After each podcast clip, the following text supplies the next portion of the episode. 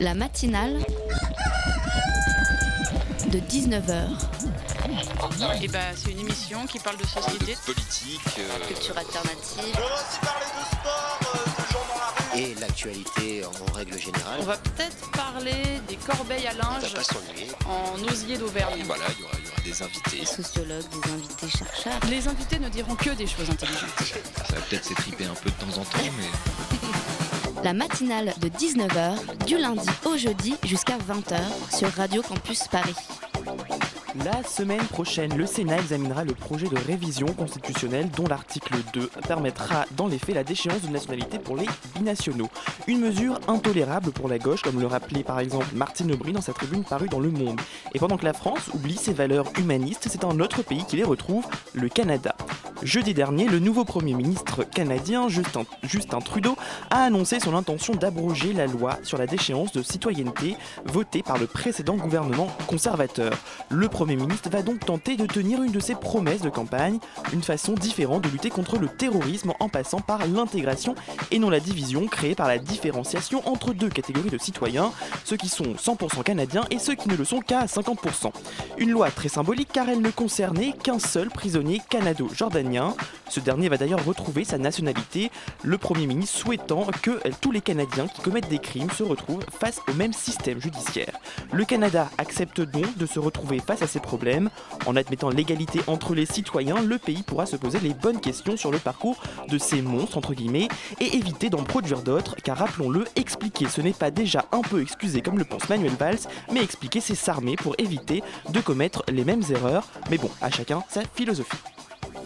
La matinale de 19h, le magazine de Radio Campus Paris.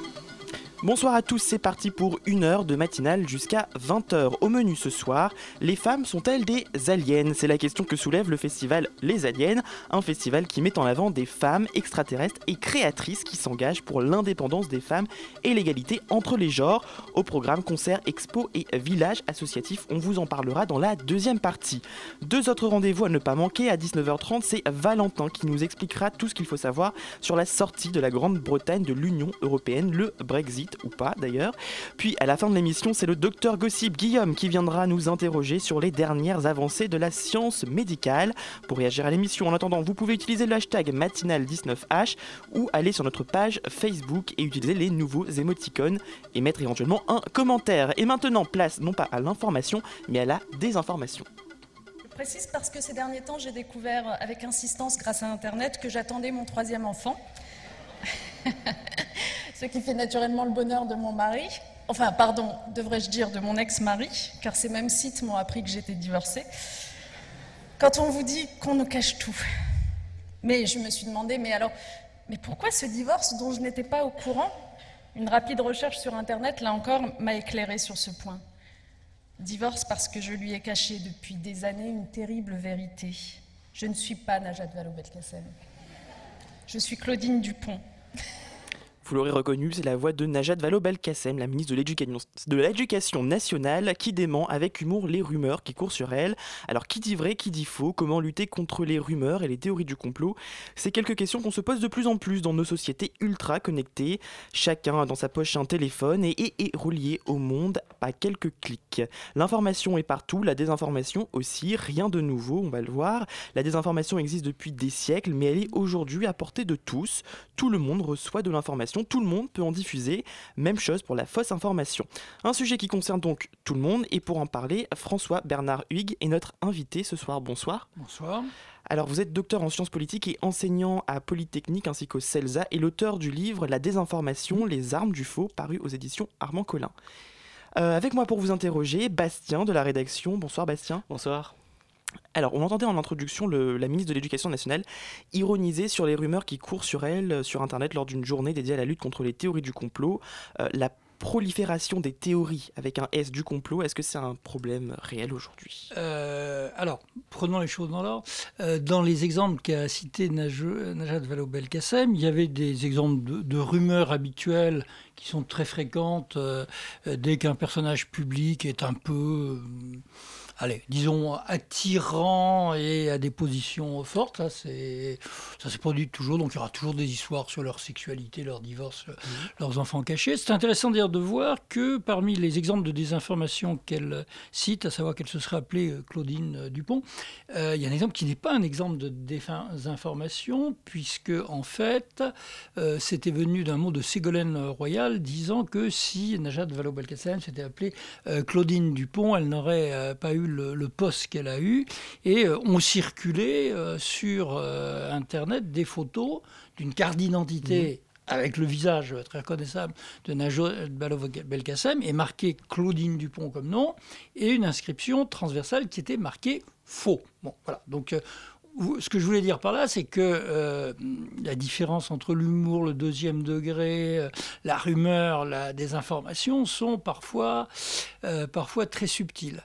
Et donc la, la, désinformation existe pour plusieurs raisons. la première, c'est qu'elle est très facile. Hein, euh, c'est beaucoup plus facile de, désinformer sur une, face, une page Facebook avec une fausse identité que de désinformer France Inter. Alors, est-ce que la, la désinformation, ça inclut aussi les théories du complot qui sont peut-être un niveau euh, au-dessus? Du coup euh, bah, Je dirais que d'une certaine façon, euh, la, théorie du complot, c'est n'est pas une désinformation, c'est une interprétation qui peut être délirante. Alors, euh, on peut parfaitement faire une théorie du complot sur les extraterrestres, les Illuminati qui seraient parmi nous, ou, ou tout ce que vous voulez, sans truquer les faits. Il suffit simplement de les interpréter. L'exemple le plus, le plus connu, c'est, euh, ce sont les, les, théories délirantes sur le 11 septembre qui n'auraient pas eu lieu.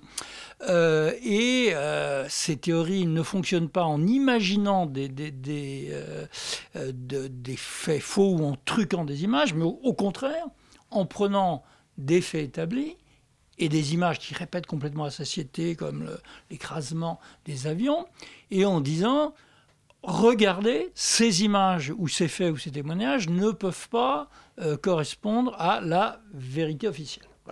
Euh, donc, le, ce qu'il y a, de, très troublant dans la théorie euh, du complot, c'est qu'elle commence, j'allais dire qu'elle commence bien, c'est-à-dire elle commence par de la méfiance à l'égard de, de, ce que racontent les sources officielles, elle essaie euh, de déconstruire euh, les faits, d'en vérifier la vraisemblance, et partant de ces bonnes bases qui sont celles, au fond, de la méthode euh, scientifique, elle surinterprète totalement.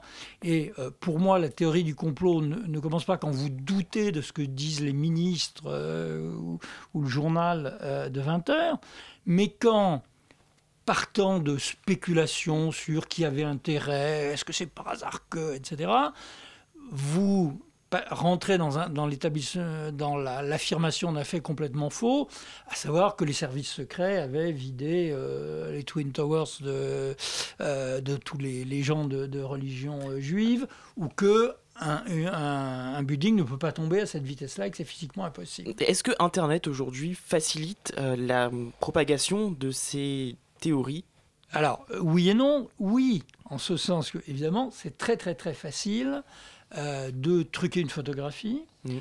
ou de sortir une photo de son contexte ou une vidéo, euh, voilà, de changer les, noms des personnages.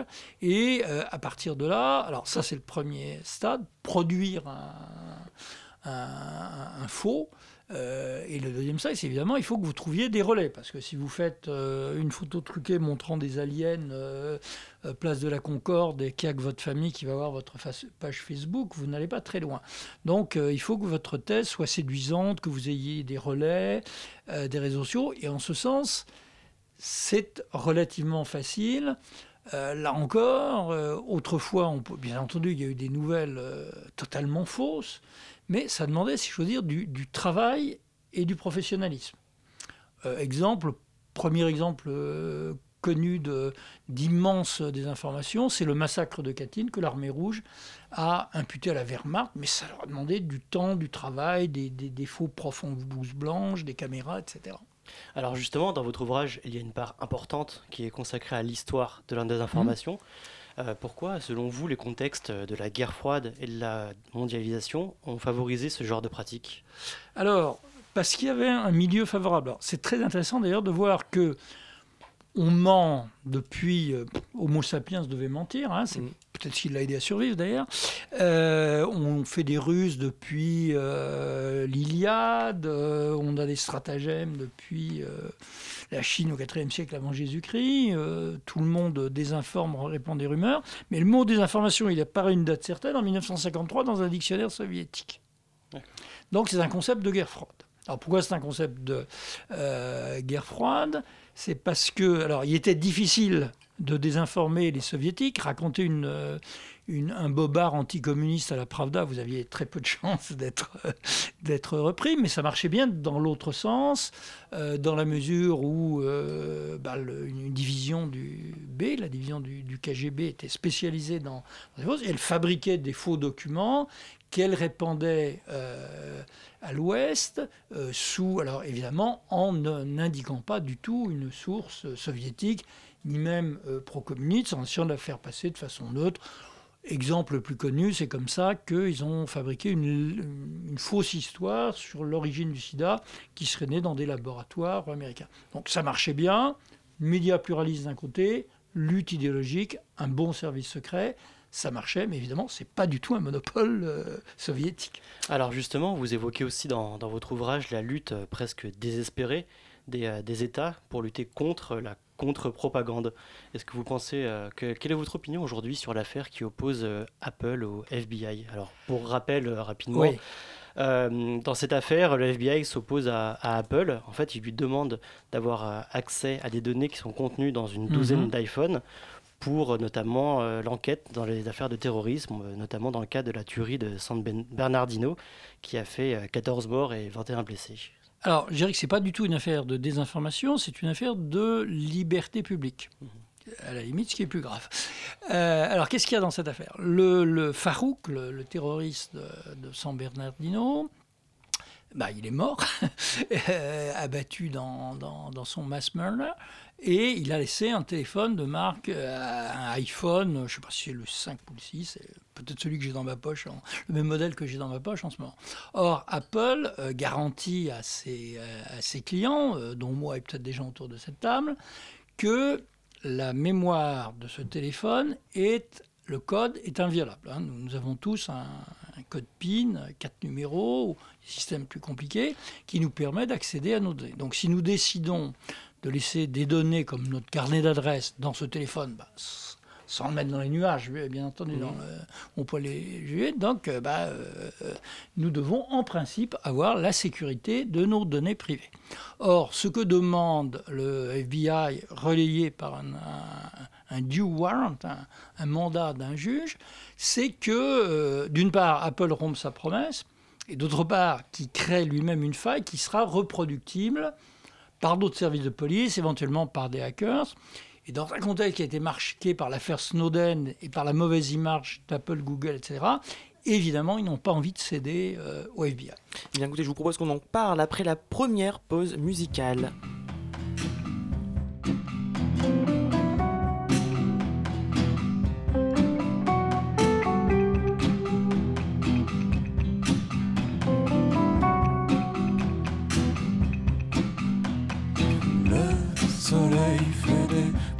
Ta nuque, puis il roule sur l'herbe, il pue dans l'herbe.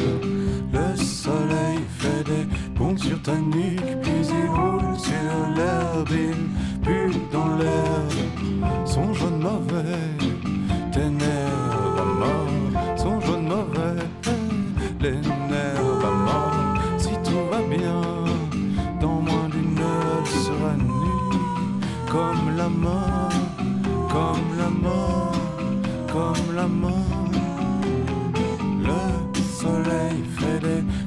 spontanée qui s'éroule sur l'herbe.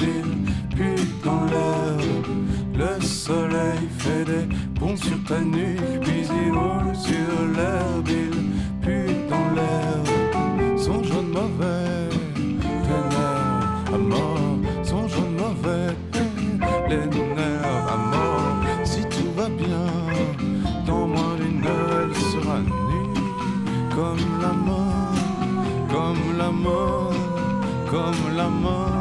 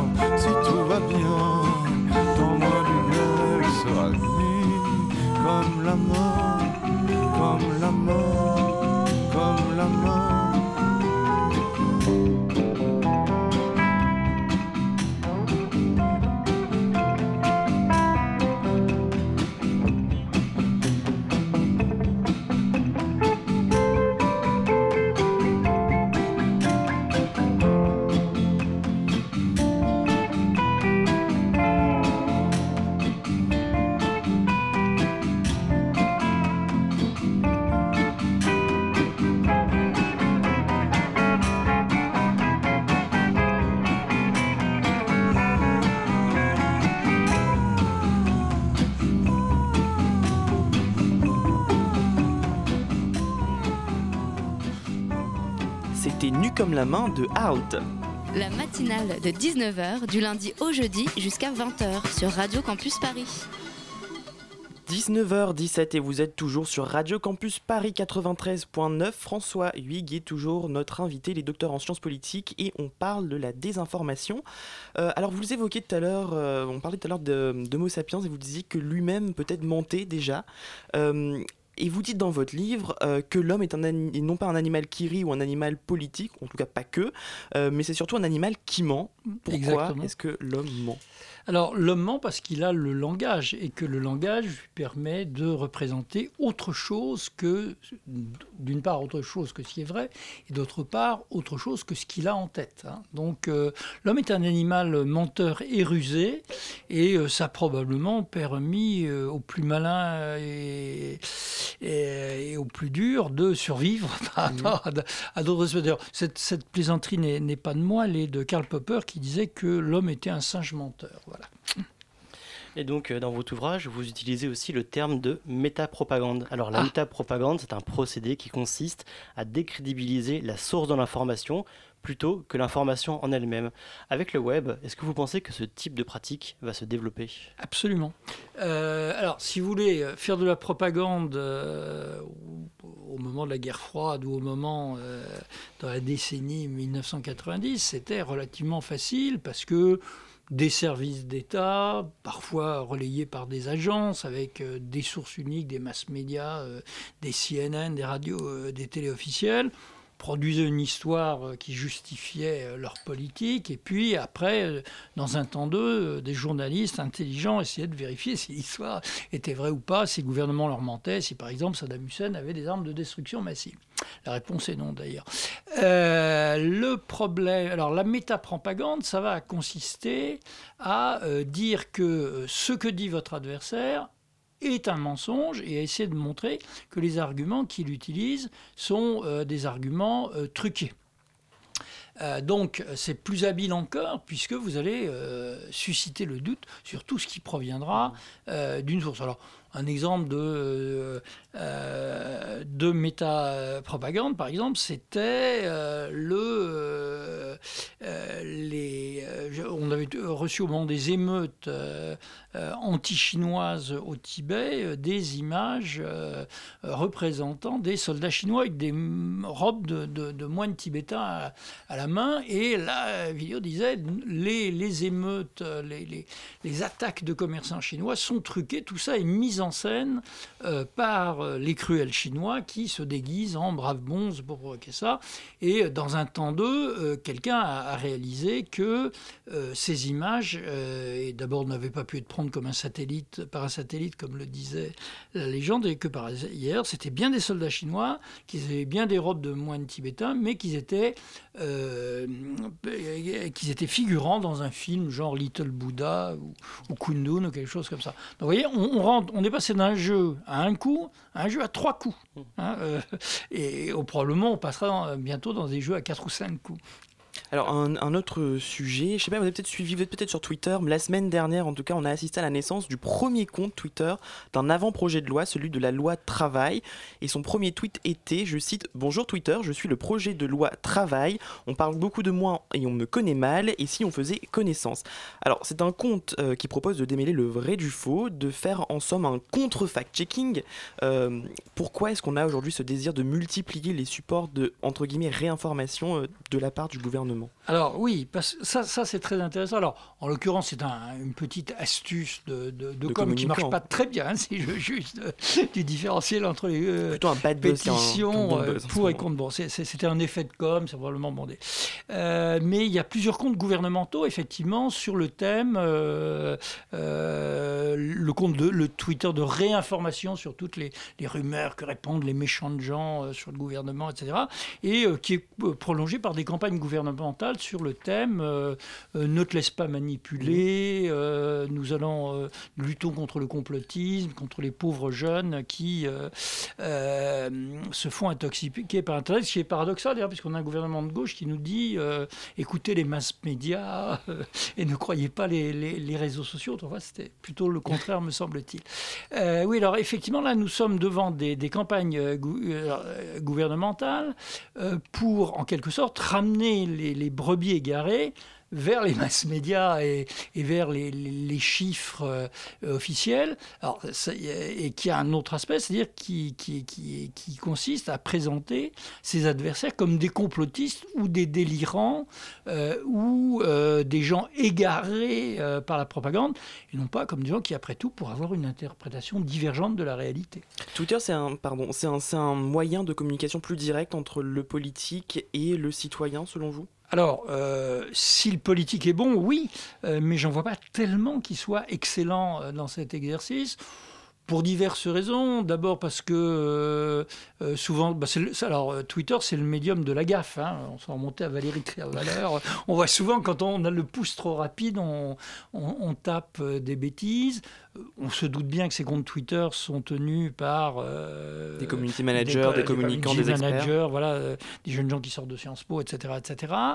Euh, et évidemment, il y a ce, ce mythe qui obsède les, les, les- les politiques de ne plus être dans la distance, d'être dans la proximité, d'être moderne, d'être branché. Le problème de, de Twitter, c'est que, ça, à mon avis, ça ne se prête pas tellement à la parole officielle. Euh, c'est beaucoup plus euh, un truc qui fonctionne entre des communautés qui se font confiance, qui se, euh, qui se connaissent. Personnellement, je suis un énorme utilisateur de Twitter, j'adore ça, mais plutôt pour signaler des sources intéressantes que pour professer un truc ex cathedra. Quoi. Alors justement, on peut considérer qu'on est dans une vraie guerre de l'information aujourd'hui. Donc la guerre de l'information, c'est faire prédominer sa version des faits. Comment aujourd'hui, nous, citoyens, on peut se faire une opinion personnelle si on souhaite sortir de cette logique de, de camp, de stratégie Alors, euh, c'est là l'horrible paradoxe. D'un côté, nous avons plus de chances de savoir la vérité. Euh, si, mais ça va nous demander un, tel travail, une telle euh, peine que peu d'entre nous en aura le, le courage. Alors, pourquoi est-ce qu'on peut mieux savoir la vérité? D'une part, parce que nous avons beaucoup plus de sources diverses et contradictoires. Après tout, si on me dit quelque chose sur, je sais pas moi, l'Iran, je peux aller sur le site anglophone des Passes d'Aran, le site anglophone du gouvernement iranien, le site anglophone des, euh, et, et celui d'une trentaine de spécialistes euh, de l'Iran. Donc je peux diversifier euh, mes ressources. Deuxièmement, si on essaie de me tromper, de me, de me mentir, euh, si je fais un gros effort, et j'insiste sur cette notion, euh, je peux me doter de, par exemple, euh, de logiciels de vérification de, de l'image. Reporters sans frontières, par exemple, a publié des petits kits, des petits guides pour vous expliquer comment identifier la source primaire, est-ce que ce site est sérieux, d'où vient cette image, est-ce qu'elle a été prise à, à l'époque qu'on dit, etc. Donc, finalement, nous avons des chances. Alors, Peut-être pas de, savoir la vérité, là je ne m'engagerai pas en philosophie pour savoir si l'homme peut savoir la vérité, mais en tout cas il peut découvrir quelques mensonges ou quelques erreurs ou quelques trucages. Le problème, c'est très beau tout ça, donc hein, devant notre écran, nous pouvons être moins dupes que l'étaient euh, nos ancêtres. Le problème de tout ça, c'est que ça demande un énorme temps face à une énorme quantité de, de données. Et au final, on, on, préfère souvent s'attenir ce que nous dit JT. Parce que... Alors justement, j'y venais. Il reste une question, un acteur important dans cette quête de la vérité ou de la lutte contre le mensonge, c'est les journalistes. Euh, chaque année, le journal La Croix commande un sondage sur la confiance que les Français Hmm. accordent aux médias. Cette année, 50% d'entre eux trouvent le JT, la télé, crédible. C'est 55% pour la radio. C'est assez peu. Euh, pourquoi est-ce qu'il y a cette, ce manque de confiance euh, Alors, aujourd'hui? il y, a, il y a plusieurs facteurs. Euh, L'un est d'abord que les Français sont très méfiants. Mhm. Je veux dire, il y, a, il y, a, des tas de sondages qui montrent que nous sommes plus dépressifs, plus méfiants, euh, plus grincheux, je ne sais pas ce qu'il faut dire, mais en tout cas, nous avons moins confiance en la justice, dans les institutions, dans les, dans les médias, etc. Par ailleurs, euh, là, alors euh, en France, on a une, une longue euh, une tradition d'erreurs ou de, ou de trucages révélés. Euh, faux chantier de Timisoara, fausses interviews de, de, Castro, etc. Donc, qui font que euh, ces affaires sont restées dans les mémoires et qu'on se méfie de, ce, de cette parole euh, officielle ou cette grand-messe du, du 20h. Mais alors, du coup, quel rôle de, pour le journaliste maintenant dans cette, dans cette méfiance vis-à-vis -vis des médias? Quel rôle doit-il tenir et quel, comment peut-il informer correctement, si je puis dire? Bah, là aussi, en faisant encore plus d'efforts qu'avant. euh, c'est ça le, paradoxe. Plus il a de moyens techniques, alors c'est vrai, si on veut faire du journalisme, avec la, tablette que j'ai là, euh, j'ai plus de moyens de m'informer qu'avait le directeur du Monde il y a 40 ans. Hein. Euh, le directeur du Monde il y a 40 ans, il fait qu'il attende les téléx euh, d'une agence ou le coup de téléphone de son journaliste à l'autre bout du monde. Donc le journaliste a plus de moyens de s'informer. Il a plus de risques d'être trompé et il est soumis à, à la vitesse. Au, voilà, euh, il faut informer plus vite. Euh, on ne peut pas attendre le 20h, les tweets parlent. Bon, son travail est plus difficile, mais lui aussi, il a davantage de moyens de vérifier. Merci François Bernard Wick d'avoir été notre invité. Je rappelle que vous êtes docteur en sciences politiques et l'auteur de La désinformation, les armes du faux, paru aux éditions Armand Collin.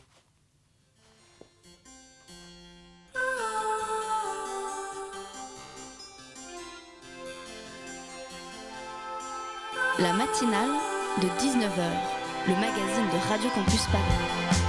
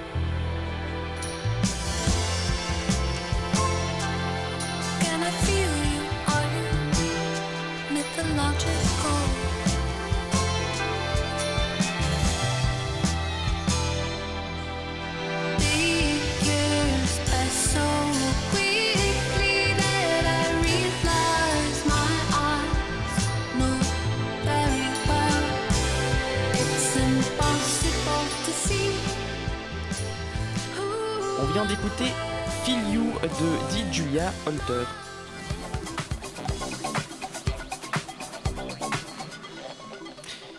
19h31 sur Radio Campus Paris. Continuez à réagir sur les réseaux sociaux, hashtag matinale19h ou sur notre compte Facebook, la matinale de 19h, avec les commentaires que vous voulez. Et tout de suite, c'est Valentin. Bonsoir Valentin. Le 23 juin aura lieu en Grande-Bretagne un référendum sur le maintien ou non du Royaume-Uni dans l'Union européenne. Alors, dans quel contexte se passe ce référendum promis par le Premier ministre conservateur David Cameron lors de sa réélection? La campagne pour le référendum sur l'appartenance du Royaume-Uni à l'Union européenne se déroule après qu'un accord ait été trouvé entre David Cameron et Bruxelles le 19 février dernier. Cet accord renforce le statut spécial du Royaume-Uni, il ne l'oblige pas à poursuivre l'objectif de l'intégration politique entre les États membres, il lui permet de ne pas accorder les avantages sociaux aux nouveaux arrivants originaires d'autres États de l'Union européenne sur son sol, c'est le fameux frein d'urgence. Le Royaume-Uni a aussi un droit de regard sur la gouvernance économique de la zone euro. C'est à partir de cet accord que le Premier ministre conservateur David Cameron fera campagne pour le maintien de son pays au sein de l'Union. Pour beaucoup de responsables de l'Union européenne, cette négociation euh, a été perçue comme inappropriée par rapport à la gravité de la crise des migrants. D'autant plus que le Royaume-Uni ne fait pas partie de l'espace Schengen. D'accord, alors donc la campagne a commencé, les camps se mettent en place. Euh, qui sont les partisans du maintien du Royaume-Uni dans l'UE et les partisans du Brexit? David Cameron fera campagne pour le maintien de l'Union européenne et sera accompagné par Nicolas Sturgeon, Premier ministre écossais, Jeremy Corbyn, chef du Parti travailliste, Douglas Flint, qui dirige le groupe bancaire HSBC, Sir Richard Branson, le fondateur de la compagnie Virgin, et l'actrice Emma Thompson. Du côté des partisans du Brexit, il y a Boris Johnson, le maire de Londres, qui appartient au même parti conservateur que David Cameron, les actuels ministres conservateurs Chris Grayling et Andrea Leadsom, 133 députés conservateurs, l'UKIP, le parti souverainiste de Nigel Farage, et l'ancienne ministre du gouvernement travailliste de Tony Blair, Kate Way. Deux organisations pro-Brexit sont en train en compétition pour avoir le label campagne officielle de la commission électorale. Il s'agit de Leave European Union et Vote Leave. Quant à la population, c'est le grand flou, car les sondages se contredisent.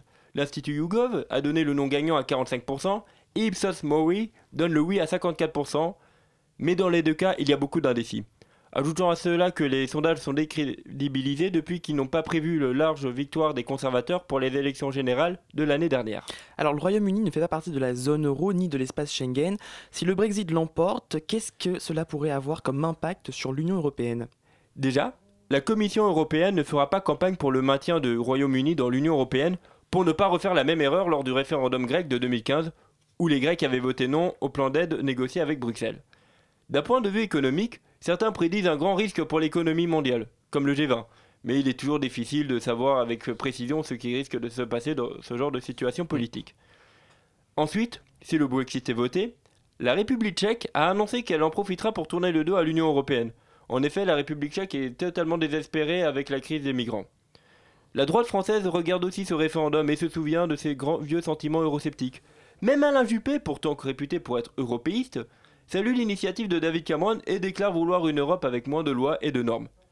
Messieurs, l'Angleterre est une île et je devrais m'en arrêter là. Si le Brexit est voté, la phrase du sociologue André Swickfield, citée avant de commencer son cours d'histoire des îles britanniques, risque d'être répétée en boucle dans les médias français, généralement plus européistes que leurs confrères d'outre-Manche. Merci pour ce point, Valentin. Vous seriez citoyen britannique, je vous inviterai à vous rendre aux urnes, mais comme vous ne l'êtes pas et que vous ne pouvez pas voter, du coup, je vous donne rendez-vous sur Radio Campus Paris pour continuer à suivre la situation en Grande-Bretagne. La matinale de 19h. 1, 2, 3. Je suis une alien.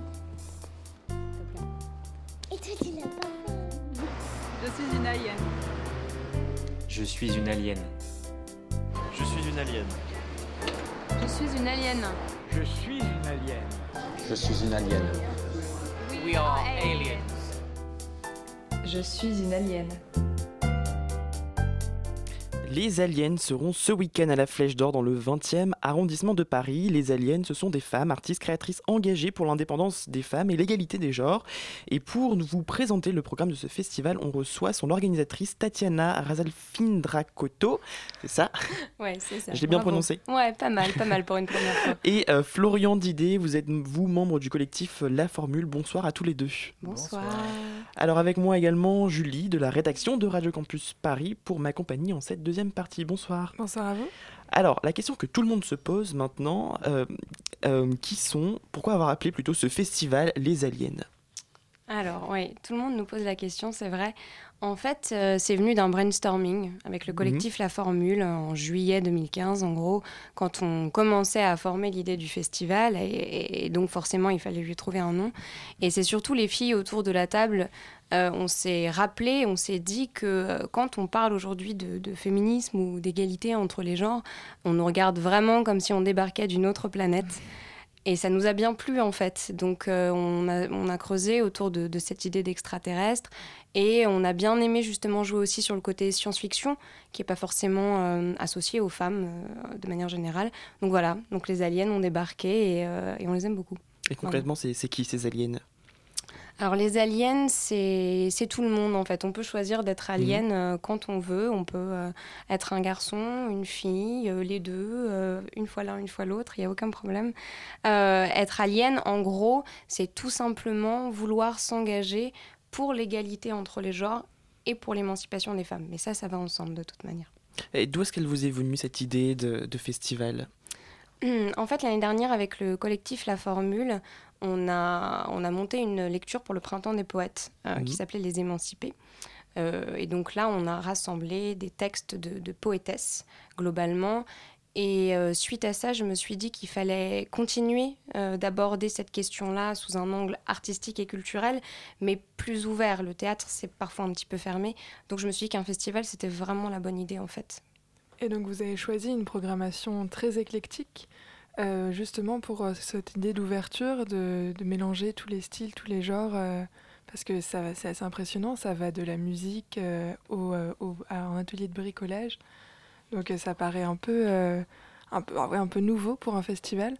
Ouais, en fait, votre ambition enfin, oui, oui, c'est ça. En fait, on s'est dit que on voulait que ce soit quelque chose de, de, de, très joyeux et de très ludique. On voulait pas seulement proposer des performances ou des, ou des spectacles, on voulait que les gens puissent se sentir investis et participer. D'où les ateliers en fait. Euh... Et on va revenir hein, dans un instant sur, sur le, le, choix de ces ateliers qui sont quand même assez surprenants. Peut-être qu'on peut parler un peu de, des artistes et du, du, choix de ces artistes parce qu'il y aura un concert, ça sera samedi soir. Euh, Est-ce que vous pouvez nous dire un peu qui seront les artistes qui sont présents? Oui, alors il y a un concert le samedi soir, il y a aussi des concerts le dimanche. Mmh. Euh, donc le samedi soir, vous avez quatre groupes et une DJ. En, alors en ouverture des concerts, vous avez une performance de danse, hip-hop, street jazz, ce genre de choses avec Jennifer Mesdouz, qui est une très très bonne danseuse, très talentueuse. Vous avez ensuite Betty Seymour, mmh. euh, Les Damoiselles, Sopop, Rorschach et notre DJ c'est Mayan Lewis. Euh, alors, nos artistes, c'est surtout pop rock, un peu folk. Il y a de la chanson française, euh, il y a aussi des textes en anglais. On a choisi avant tout des artistes qui, qui nous ont plu. Moi, j'ai eu par exemple un coup de cœur pour Betty Seymour. Je l'ai vue un jour euh, euh, lors d'un concert. Je suis juste allée la voir en fait. Mmh. Je lui ai dit hey, tu veux faire un festival sur l'égalité entre les sexes? Elle a dit Ok. Et ça s'est fait comme ça. Et après, par ailleurs, c'est aussi un peu de bouche à oreille, des connaissances.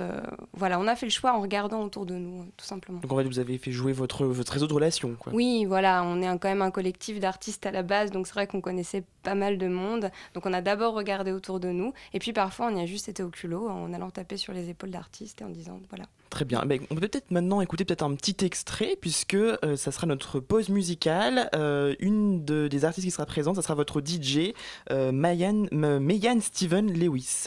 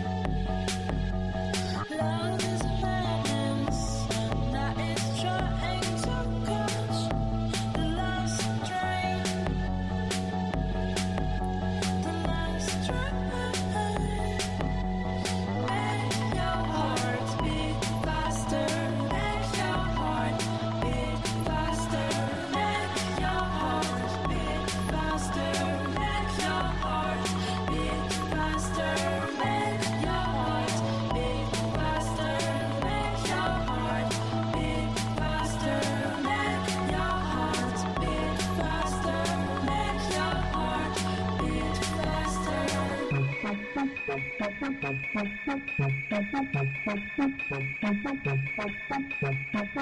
you.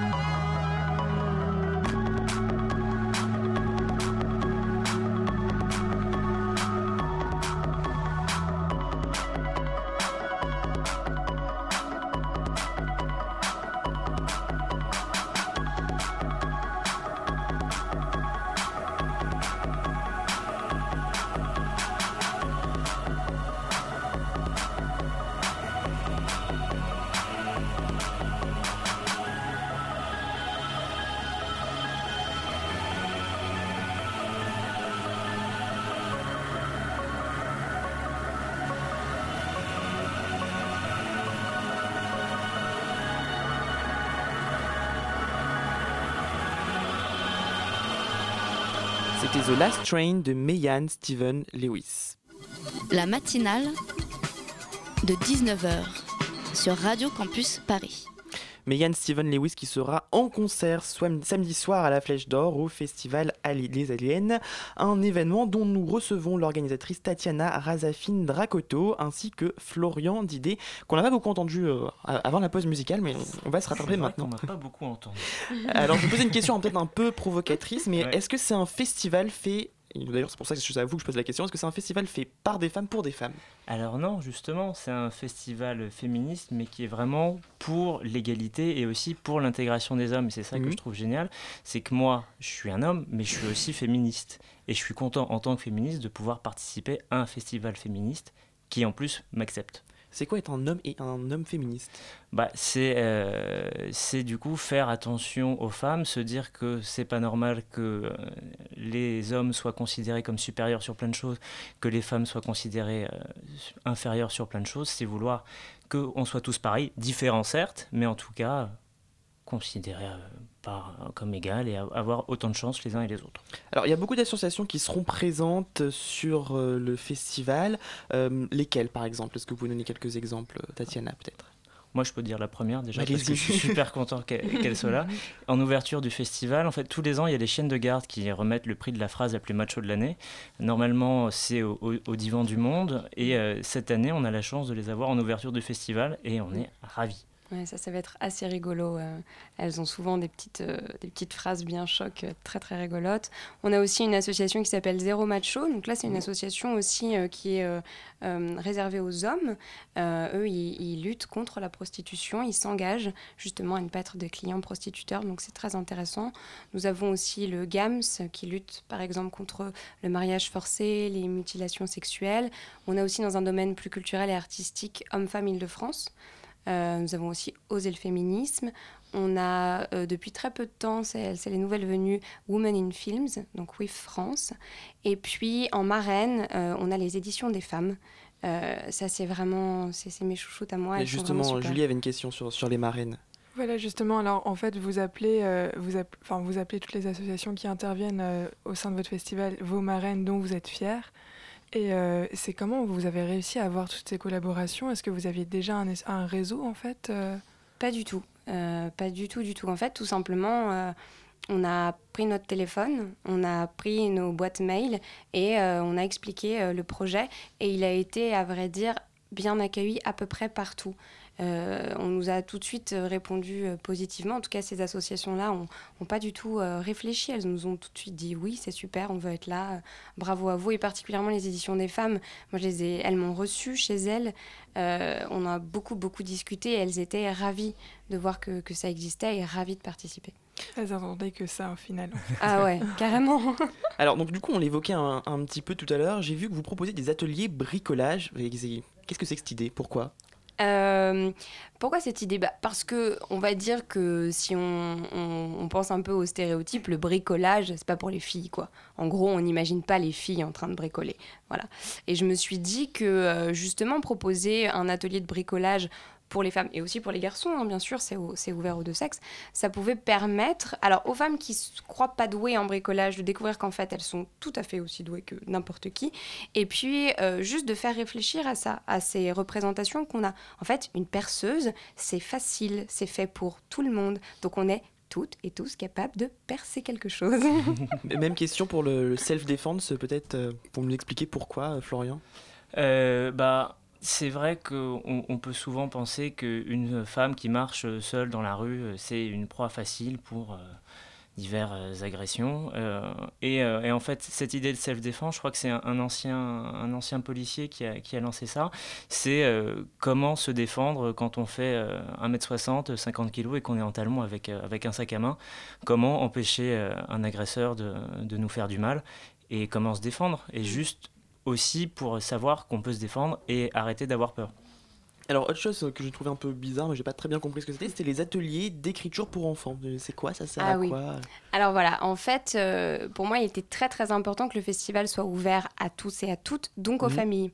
Donc on puisse venir avec ses enfants, euh, et puis euh, que les enfants puissent participer à des ateliers qui justement pourraient un petit peu de manière ludique les éduquer à plus d'égalité. Et l'atelier d'écriture, il est animé par une, une écrivaine euh, jeunesse qui s'appelle Brigitte Copin, qui est historienne aussi, spécialisée dans, dans le Moyen Âge, et elle va proposer justement un atelier euh, sur les héroïnes.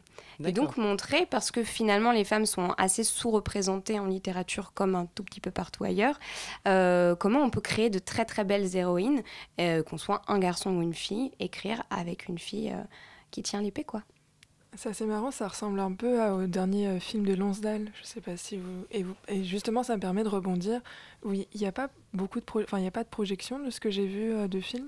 Non, il n'y a pas de projection malheureusement cette année parce qu'on n'a pas les moyens techniques. Et comme on est tous très très amoureux des images, on ne pouvait pas projeter des films dans des mauvaises conditions. Donc euh, l'année prochaine, on y pense déjà, on a déjà eu des candidatures à vrai dire. Donc l'année prochaine, on aura sans doute des courts-métrages, des films, des documentaires, mais seulement si on peut les projeter dans de très très belles conditions. Donc à peine la première édition euh, même euh, entamée, il y a déjà l'augure d'une seconde. Euh, absolument, moi je pense déjà presque qu'à 2017 maintenant. Ok. Euh, alors, question peut-être un peu plus pratique pour les auditeurs qui voudraient se rendre à ce festival. Combien ça va leur, leur- ça va leur coûter? Alors, la très très très bonne nouvelle, c'est que le samedi et le dimanche, toute la journée, c'est gratuit. Donc on entre, on peut euh, visiter l'exposition, rencontrer les associations, assister à plusieurs spectacles gratuitement. Si on veut participer à un atelier, c'est 5 euros. donc c'est pas très cher non plus. Et les concerts du samedi soir, c'est 10 euros en pré-vente, et pré-vente jusqu'au jusqu'au 3 mars, donc il faut un peu se dépêcher. Et sur place, ce sera 15 euros. Et quant aux concerts et aux spectacles d'improvisation du dimanche soir, c'est totalement gratuit. Très bien, donc les auditeurs pourront y aller très nombreux. Ça vous rapporte un peu d'argent quand même ce festival? Euh, C'est pas le but, c'est on voudrait nous se rembourser parce que on a- forcément on a mis un, un- un petit peu d'argent. Tout euh, le PEL. Tout le PEL PEL, c'est Plan d'épargne logement. D'accord. C'est là que je me sens hyper fait. C'est vrai que ça n'existe plus. si. C'est- Et, euh, et, et non, et éventuellement, si on réussit à dégager un petit peu d'argent, euh, pouvoir euh, payer un petit peu euh, Nos artistes. artistes qui, font, qui sont bénévoles. On a énormément de bénévoles. C'était ça qui était super chouette aussi, c'est de voir le nombre de gens qui étaient prêts à participer à ça sans vraiment demander en échange autre chose que juste le fait de Participer. voilà, participer. Parce que c'est un projet génial et, et qu'il y a plein de gens qui sont juste ravis d'être là avec nous.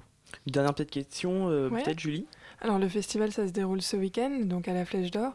Et euh, est-ce que ça y est, tout est calé, c'est bon, tout est, euh, on, peut penser à la prochaine édition tranquillement? Oui, euh, seulement si on dort pas jusqu'à samedi matin. Donc c'est pas prévu. Voilà, on n'a pas prévu de dormir, donc tout devrait très très bien se passer. Et oui, évidemment, on se projette déjà dans 2017 parce que ça nous a donné envie en fait. Donc euh, on vous accueille, hein, on sera là bien sûr et on essaiera d'être bien réveillés, mais, euh, mais on pense déjà l'année prochaine. On a hâte. Et, et alors, du coup, une- peut-être une dernière question. Euh, combien de personnes vous attendez? Est-ce que vous allez pouvoir rentrer dans vos frais, du coup? Euh, on espère, parce qu'on n'a pas non plus été complètement euh, étourdi. On a quand même essayé de, de faire des calculs, d'être d'être très très très sérieux et pro. Euh, on attend, euh, moi, mon grand espoir, c'est d'avoir euh, entre 1000 et 1500 personnes sur le week-end et de remplir la flèche d'or le samedi soir. Ces 500 personnes, euh, il reste encore un petit peu de place. Donc dépêchez-vous euh, d'aller vous inscrire. Il faut s'inscrire, c'est ça ce- sur Euh, alors il y a des préventes voilà, euh, qui sont disponibles via le site internet ou via la page Facebook. Et sinon, on peut aussi prendre sa place sur place. Jusqu'à jeudi, les préventes, c'est ça? Ouais, jusqu'à jeudi, 10 euros. Merci beaucoup à tous les deux, Tatiana Razafine Dracoto, organisatrice Bravo. du festival. Je me suis améliorée. Ouais, super, merci. organisatrice donc du festival Alien et euh, Florian Didé qui est membre du collectif La Formule qui organise aussi cet événement. On invite les auditeurs à aller se rendre à la Flèche d'Or ce week-end pour aller à la rencontre des aliens. C'est bien plus intéressant que le salon de l'agriculture. Allez, restez avec nous puisque maintenant on va parler santé avec notre euh, docteur Maison. La matinale de 19h. Le magazine de Radio Campus Paris. Du lundi au jeudi jusqu'à 20h. 19h54 sur Radio Campus Paris. C'est lui aussi un peu un alien dans son genre, mais son truc à lui, c'est la ouais. santé. Guillaume, le docteur gossip de la rédaction, est avec nous dans le studio. Bonsoir Guillaume. Bonsoir Loïc, bonsoir à tous. Alors on va parler santé, tu l'as dit, puisque la santé est formidable, passionnante et elle concerne tout le monde. D'ailleurs ce soir c'est une spécialité, c'est une spéciale sexualité, parce que oui, le sexe c'est aussi la santé, on est d'accord puis c'était une spéciale pour toi, Loïc. Alors, les maladies neurodégénératives sont de plus en plus présentes chez les personnes âgées de 50 ans et plus, et même chez les plus jeunes. Ça n'a rien à voir. Vraiment, je m'inquiète, du coup. Non, non, t'inquiète pas. Personnellement, moi, j'oublie toujours tout ce que j'ai appris mes partiels, mais c'est une autre histoire. Ça doit être les soirées, ça. Eh bien, j'ai la solution pour vous, qui nous écoutez nombreux, et je suis sûr que les plus de 50 ans nous écoutent très nombreux ce soir, parce que oui, c'est clairement la tranche d'âge hein, d'auditeurs que nous recherchons chez Radio Campus Paris. Alors, pour garder la mémoire, une seule chose, faites l'amour. Eh oui, une équipe de chercheurs de l'université britannique Coventry, pour une fois que ce ne sont pas les Américains, ont découvert que garder une activité sexuelle régulière après 50 ans pouvait ainsi améliorer les performances cognitives. En effet, le fait de faire l'amour préserve donc des risques de démence. Voilà, vivement l'âge de la retraite, Loïc. Alors, pour mener... C'est ça. Pour mener à, à ces résultats, les scientifiques ont recruté donc près de 7000 Britanniques âgés entre 50 et 90 ans. Tous ont rempli un petit questionnaire sur leur vie sexuelle et ont passé un test cognitif. Et bingo, ceux qui avaient une bonne activité sexuelle avaient un taux de réussite supérieur à 23%, contre 3% uniquement pour ceux qui n'avaient plus d'activité sexuelle. C'est la vie. Alors pour expliquer ces résultats, les scientifiques nous expliquent que lors des rapports sexuels, notre corps libère deux hormones, donc c'est important, notez bien la dopamine et l'ocytocine, deux hormones qui permettent donc de solliciter la zone liée à la sensation de récompense dans notre cerveau, qui est liée directement à notre mémoire. Alors je dédicace cette chronique à mes grands-parents ce soir. Papy, mamie, vous savez ce qu'il vous reste à vous faire. Alors le problème c'est que je viens d'avoir une image, nous allons changer tout de suite de sujet. Changeons, on, va, on, va changeons. rester, on va rester sur le sujet parce que Loïc, si je te dis Kama Sutra, ça te parle? Non, je ne sais pas qu'est-ce Non, que c'est? Pas du tout. Et alors si je te dis cancer, malheureusement Oula, ça me fait peur. Voilà. Et oui, mais moi j'ai décidé de mixer les deux ce soir. Et oui, c'est assez surprenant. En fait, c'est un site internet américain qui s'est basé sur le célèbre livre de Kama Sutra afin de favoriser la détection d'un cancer du sein, de la peau ou des testicules. Voilà. Tu t'y attendais pas, hein? Eh non, oui, c'est possible, tout est possible. Avec les Américains, tout est possible. Alors, créé pour aider à sauver des filles, donc c'est cancersutra.com, bon, ils se sont pas foulés pour le nom, propose donc des dessins pour équivoques accompagnés de descriptions pour nous apprendre à nous palper mutuellement hein, lors de nos parties de jambes en l'air à travers les différentes positions du Kama Sutra et éventuellement, voilà, hop, tu découvres un ganglion, ça craint, il faut aller voir le médecin. Donc pourquoi pas? Alors, pas très glamour, je vous l'accorde, je sais, mais je sens que ce soir le pic de fréquentation du site va augmenter, surtout avec Loïc. Alors, surtout, voilà, donc on a, selon le site, ajouté l'ingrédient sexe au dépistage, permet donc d'attirer l'attention. On allie l'utilité à l'agréable. Alors, on va faire le, quiz très vite. Normalement, il y a un jingle. Et oui, voilà, le jingle. Ah, c'est magique, on se croirait. Ça, c'est les musiques d'ascenseur. Bon, alors, vous pouvez tous participer, nos invités, Julie, Loïc, c'est parti. Vrai ou faux, les pépins de pommes contiennent du cyanure Vrai. Vrai. Oh, ok, bon bah vrai. en toute petite quantité, hein, je vous rassure, donc le corps peut le supporter. En revanche, si vous mangez l'équivalent d'un bol de pépins de pommes, pour les fans de pépins qui nous écoutent, vous auriez un 99,8% de chance de faire une crise cardiaque, donc c'est plutôt embêtant. voilà, faites attention. Et sinon, une dernière question pour laisser passer à votre imagination, que désigne la buticulaphobie Donc c'est la peur des... Les abeilles? Non. Non. Buticulaphobie Ouais. Des, des jambes nues. Et non, c'est la peur des bouteilles. Donc là, tu, as soif, tu as une bouteille déviant devant toi, mais tu ne peux pas l'attraper. Voilà, c'est embêtant, mais c'est comme ça, ça arrive. Bon, on a appris plein de choses, encore une fois, bien sûr, déjà fini. Ah, ah, on peut continuer Non, mais c'était juste une question. Je suis toujours en retard normalement. Je peux continuer, c'est parti. Mais alors celle-ci est facile. Hein. Très vite. Hein. Boire de l'alcool fait grossir, vrai ou faux? Vrai. Voilà, ok, bah vrai. Du coup, voilà, c'est une boisson très calorique, 7 calories pour un gramme. Et l'alcool diminue l'élimination des graisses et favorise leur stockage. Voilà. Merci Guillaume. S'il vous faut une autre consultation santé, on te retrouve aussi le samedi à 17h30. Non, le samedi à 17h30 gratuitement sur le 99.3. Euh, petite consultation entre amis. Donc le samedi sur Radio Campus Paris. Dans quelques instants, on va parler euh, de théâtre avec pièces détachées. L'équipe sera au complet. Euh, bonsoir les amis, on parle de quoi ce soir Oui, bonsoir Loïc. Bah, en fait, on va pas parler de théâtre, on va parler de danse. On reçoit un grand monsieur de la danse contemporaine, le chorégraphe euh, Jean-Claude Galota, qui va nous parler notamment de sa nouvelle création à partir de l'étranger d'Albert Camus et qui est présentée au théâtre des Abbesses. On en parle tout de suite sur Radio Campus Paris. Et eh bien, si vous voulez entendre parler de danse, vous restez sur Radio Campus Paris. Merci à vous en tout cas de nous avoir écoutés. Merci à la rédaction de Radio Campus Paris, Elsa à la rédaction en chef, Camille et Erwan à la coordination, Mickaël à la réalisation, euh, Bastien qui va mettre en ligne cette émission, Bastien qui était aussi derrière le micro en première partie d'émission, tout comme Julie, Valentin et Guillaume qui m'ont accompagné. Merci à tous. Demain, c'est Thibaut qui vous accompagnera de 19h à 20h. En attendant, bonne soirée à tous sur Radio Campus Paris.